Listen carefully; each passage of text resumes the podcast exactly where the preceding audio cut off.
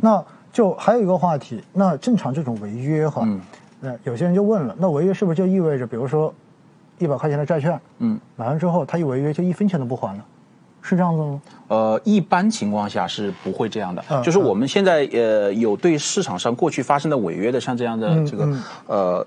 呃，就是回收率，它是有专专题的，就专门的这种统计的。嗯，其实呃，在早些年前，东东特钢之前，嗯，其实对于很多违约的债券，只要你能够熬上足够的时间。呃，但还是还是还是回回收率其实还是非常之高的。那么当时在东特钢事件之后，就出现了就是百分之二十多的这种回收率。嗯。那么现在的这个市场上呢，你看二级市场的报价呢，确确实实大家反正一碰到问题了之后，就把这个债券的竞价打到像这样一个 对对，打到这样一个 一个一个价值价值段上面了。呃，所以我自己感觉呢，就是咱们国家的债券市场呢和基呃债券投资人之间呢，可能也需要一个发展的像这样的过程，因为呃，那么。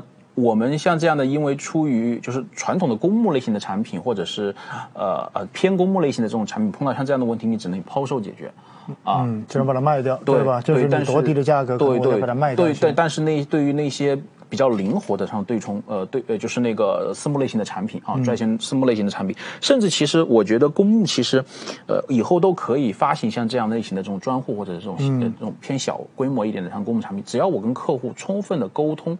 说明让客户了解，我可能这样高收益债策略是我的一个主策略之一。我投资的是什么样类型的品种？我的呃，你进来的资金，我对你的期限是什么样的要求？就大家如果对这个事情都能够达成共识，其实这样。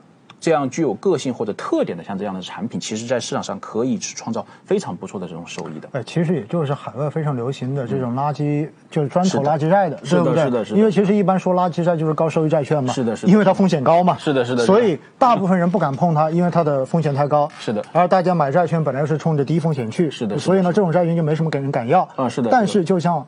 您刚才所说的，嗯，有些投资人，我沟通完之后，他认可这一个，对对吧？因为确实你买的时候，它价格特别便宜啊，对对。只要它最后没有到最坏的那一步，对，其实正常情况下，它的就是最后，就算是你把它破产清算掉，它的那个残值其实也不会。像你二级买的那么低的，对对对，实际上二级上面的这种价格，很多时候就是因为情绪，对对，然后把它的价，把它的价格已经打到低于它的价值了，对对对，对吧？对，这就是我们经常说到的恐慌。对对对，而且因为债券市场比较年轻。你的对手盘就是真正敢于去做这样事情的这个对手盘，就是机构比较少，资金比较少，所以没有流动性，对，你都不敢做。对，对你你砸的像这种卖盘和买盘之间的流动性不对等，所以就砸出了非常有有差，就就差距非常大的像这种价格。那如果是比如说，如果以后的像这种随着债券市场的发展，这样的机构越来越多，那么其实对于像这种风险圈，它的可能不会出现像。我们近期看到的比较惨烈的，像这样的这个，我看近期的话，是近期的话，用一百块钱债券能够砸到多少钱？呃，十块钱都有的，砸到十块钱，这是直接减了百分之九十了。对 对，那那我那这这个确实有点过过过头了哈。确实，其实这就讲到了整个债，不仅是债市了，这就讲到了整个资本市场的成熟度。嗯嗯，说白了。第一，你手中有没有足够的工具可以去对冲这些风险，对吧？如果你有了很多工具可以去对冲风险呢，嗯，可能大家也敢于去做这样子的配置。是的，那时候，那么当大家一窝蜂的，大家都不成熟，都没有人做这种策略。嗯，那最后选择的方式就是赶紧跑，是的，反正离得远远的，对吧？这叫做什么？就就要一朝被蛇咬，十年怕井绳。看到那个蛇出来了，赶紧先跑得远远的。对。但是可能有些的话被蛇咬过的，嗯，哎，自己自带了这种叫做呃血清的，对吧？对。然后过去的话，哇，抓到，呃，不是他们开玩笑嘛？说越是毒蛇，越是。阅读的事，其实最后的话是最美味的，对吧？这个是你敢去冒这个风险，其实到最后你也能在中间找到额外的机会。是的，是的，是不是这么一个逻辑。是的，是的。其实这就是资本市场的话一个最平常的这样子的一个概念。因为如果市场上面都是单向交易的，对，你就缺乏流动性。对，没有流动性，价格一定会崩掉的。对，这是绝对的事情。是的，是的，对吧？是的。那当它恢复流动性之后，那市场就有了定价的功能。是的。那定价功能。我觉得才是真正的对应风险，它能够最后有个合理的值，这是最关键的。是的，是的。说白了，也就是意味着，在过去的这段时间，因为这个信用债违约而导致很多的这种标的，很有可能就是受到市场情绪的这种制约，而导致出现了不理性的下跌。是的，对吧？是的。那我能不能理解这样子？其实有很多产品的话，有很多标的应该也是被错杀的。是的。大面积，我在我看来大面积。大面积的做它，就是它本来没事儿，对，但大家因为出于担心，对，然后也拼命的卖，对对吧？对对对，可能也也没有办法，因为我们看来的话，比如说有一些有价值的资产，但是你出于你的产品后面对应的客户的风险的容忍等级，以及他这个呃他进来的这个资金的期限啊，比如说你要做我们刚刚所说的像这样的这种操作，它可能资金需要。呃，两年、三年是吧？是这样，你跟客户做充分的沟通，比如客户，呃，是充分，就是你跟他的信息之间是充分这个交换的，对等的，他知道他是认可，对对，他认可的，那么这样开才能开展。那么如果你只是简简单单的像像我们像这种，呃，纯透明，呃，就是就是呃短期资金，然后这个大家对波动又比较在意的，像这样的资金，可能就没有办法去去。做这样的事情，明白。其实我能不能这样理解的话，也就意味着，因为今天在听我们直播的，嗯，绝大多数都是我们的个人投资者，嗯，那个人投资者其实对于债券的或者说债基的这一种诉求，其实就是希望它稳稳的，啊，对吧？就就不希望它有过大的波动。那其实对于这一些朋友们来说，是不是在这样的市场中间，其实更多的建议可能还是适度的保持回避，可能会更符合他们的风险偏好。是的，对吧？是的，是的。当然，如果你确实对债市有信心，你对于未来的话，你的资金可以放得久一些。其实我经常会说一句话嘛，我说债市是可以扛过去的，嗯嗯嗯，对吗？因为因为它毕竟它是有票息 的嘛，对吧？它是有票息的，你你扛过去，比如说一个债券一百块钱，你现在真的不理性打到三十块钱、四十块钱，你拿到它到期嘛，不卖嘛，对不对？如果当然这个有个前提哈，就是没违约，没一没没违约，最后它证明它是假的，被错杀的，是的，是的。第二。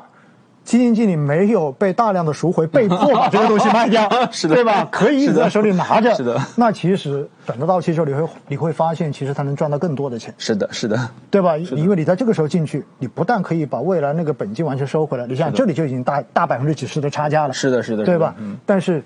其实，说实话，针对个人投资者的公募基金哈，要做到这一点真的不容易，是真的不容易。我我自己印象非常深，当时二零一三年，一三年股债双杀年嘛，嗯我印象很清楚。那时候我们当时也是发了一支债，一年下来，嗯，最后百分之二点一的收益，已经算不错了。对对，因为当年那个真的不错了，真的算是相当不错。我记得当时我是被直接。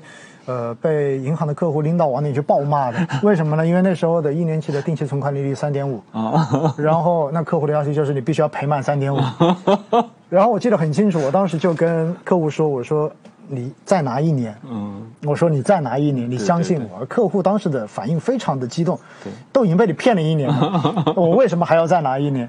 结果我记得很清楚，当时那个产品六十六个亿。就第一年发完六十六个亿，因为发的时候也是债市特别好的时候，是的，是的，要不然卖不了那么多，对不对？结果被赎掉只剩六个亿，嗯，就是只留了百分之十而已，嗯嗯但是后来这个产品第二年的收益百分之二十四，是的，我所以，我当时我就印象特别深，这就是我。哎，奥总，我今天可以跟你刚你你谈的这个策略，我可以给你补充一点。今天中午我们有几个同业呃交流的时候，他呃有人跟我。呃，提到一个一个点子，他说现在的那个投公募基金中间也有机构投资人，他们 FOF 嘛，是不是？嗯。然后他们对于呃债券类型产品啊，不是股权，股权类型的，他对于债券类的产品呢，他们会挑那些重点的啊，就是我们以前力推的像这种这种这种这种主力的这种债券型产品。然后呢，他们会去把这个产品过往的历史的最大的波动负回撤啊算出来。嗯。算出来了之后呢，当我们同时碰到像前一段时间我们债券市场。发生的像这样事情的时候，大部分投资人，包括很多机构投资人，他会撤，他会赎回。嗯，但是有很多很专业的 FOF 类的人投资的是什么呢？你碰到这个回撤点了，他我认为他跟过去这么多年这个这个呃基金经理管理的这些债券呃基金的回撤最大的最大的回撤点了，他们会加仓，他们会在这个时间点加仓。这个有道理啊！而且像这样的 FOF，我们追追呃追过他们的这个这个收益，其实都是非常厉害的。哎，这说到了很重要一点，陈总讲到了很重要一点，大家记住没有？也就是，首先基金经理靠谱，这个很重要，对吧？是的。那因为其实说实话，我一直觉得债券基金的基金经理一直都比股票的稳定，这是说实话。因为 做债是一件很枯燥的事情，说真的，对吧？是的，是很枯燥的事情。嗯。所以的话呢，债券基金经理真的一直，我看大部分都相对稳定一些。嗯。所以大家可以找到一些靠谱的，嗯，过往表现不错的这些债券的债基金经理，嗯，真的就像。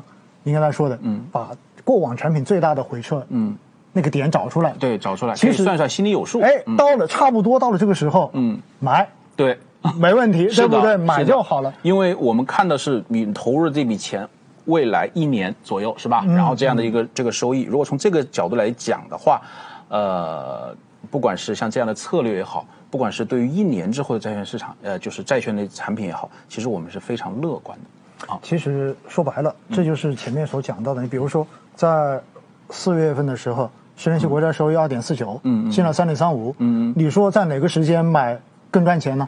那那肯定是现在嘛，对不对？那肯定现在嘛，因为你你现在票面利率你一看，对不对？我拿票息的话都已经多了这么多了，快快百分之一了。是的，是的，这这在债券市场已经是个非常大的值了。是的，是的。所以还是那句话，就是。不要跟风，其实就是跟大部分人反着走。是的，其实这是一个最准确、最正确、永远正确的动作。是的，是的，你的赢面会非常的大。对，虽然不是说我们能够找到那一个点，对，你说这个点刚好就是那个反转点，嗯，你也许 买进去之后，你真的还是要在有一段时间痛苦，对对，但是后面其实大概率。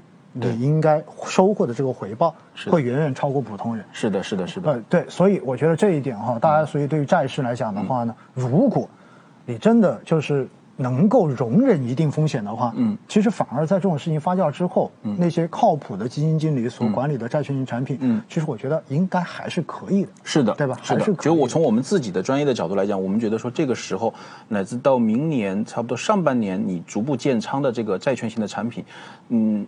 如果我们再到二零二一年的这个时候，咱们再来做直播的话，应该它的收益会非常的理想。呃，我决定了，今天这个直播做完之后，我就约了陈总了。然后二零二一年，然后我们再来做一场 啊，然后就是关于债券的回溯，好不好？然后到时候就把这一期的节目，我们到时候把这个保留下来，然后到时候放在旁边按小窗，到时候看对不对，好不好？